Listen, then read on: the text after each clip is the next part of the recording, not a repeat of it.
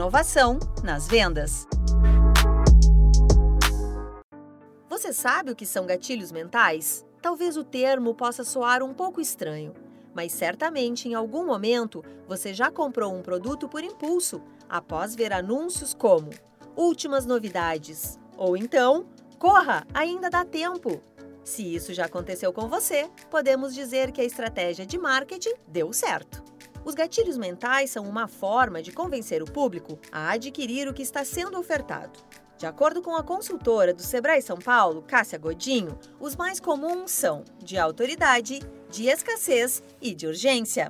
E todos podem ser facilmente utilizados. O gatilho da escassez é utilizado para gerar aquela urgência, aquela pressa, né? Fala, se eu não comprar agora, eu vou ficar sem. Então, aquele consumidor que já estava pensando em adquirir o produto ou serviço, fala: opa, tenho que me apressar, senão vou ficar sem. Mas é importante lembrar que gatilho de escassez só pode usar se existe de fato uma escassez.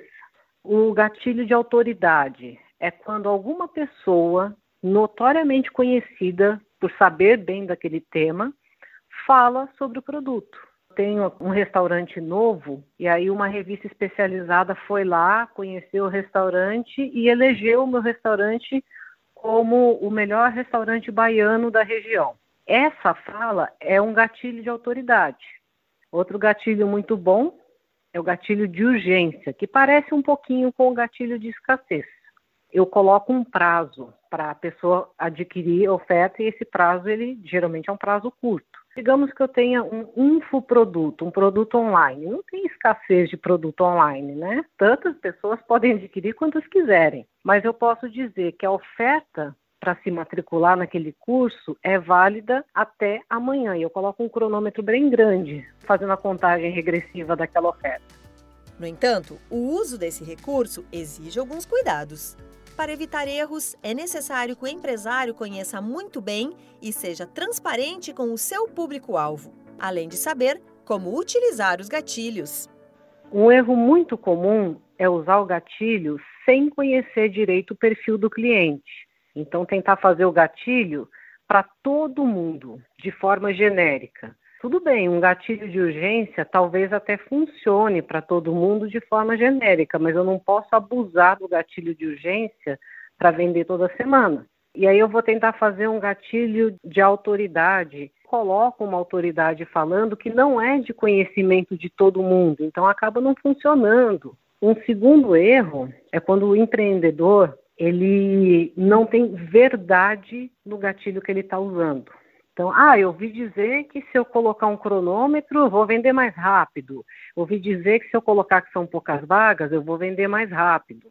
E aí ele coloca esses gatilhos, só que ele não tem escassez coisa nenhuma. Aí na primeira semana ele colocou o gatilho, acabou o estoque. Poxa vida, que beleza. Na semana seguinte ele faz de novo. Na outra ele faz de novo. Não demora o cliente a perceber que não tem escassez alguma.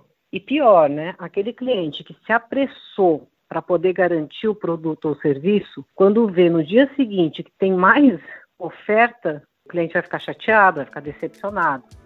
Lembre-se, o Sebrae São Paulo lançou uma trilha de aprendizagem online para ajudar o empreendedor a desenvolver estratégias inovadoras para alavancar as vendas e se relacionar com os clientes. O curso Seja um Sucesso nas Vendas está disponível gratuitamente no site digital.sebraesp.com www.ecoagro.com.br.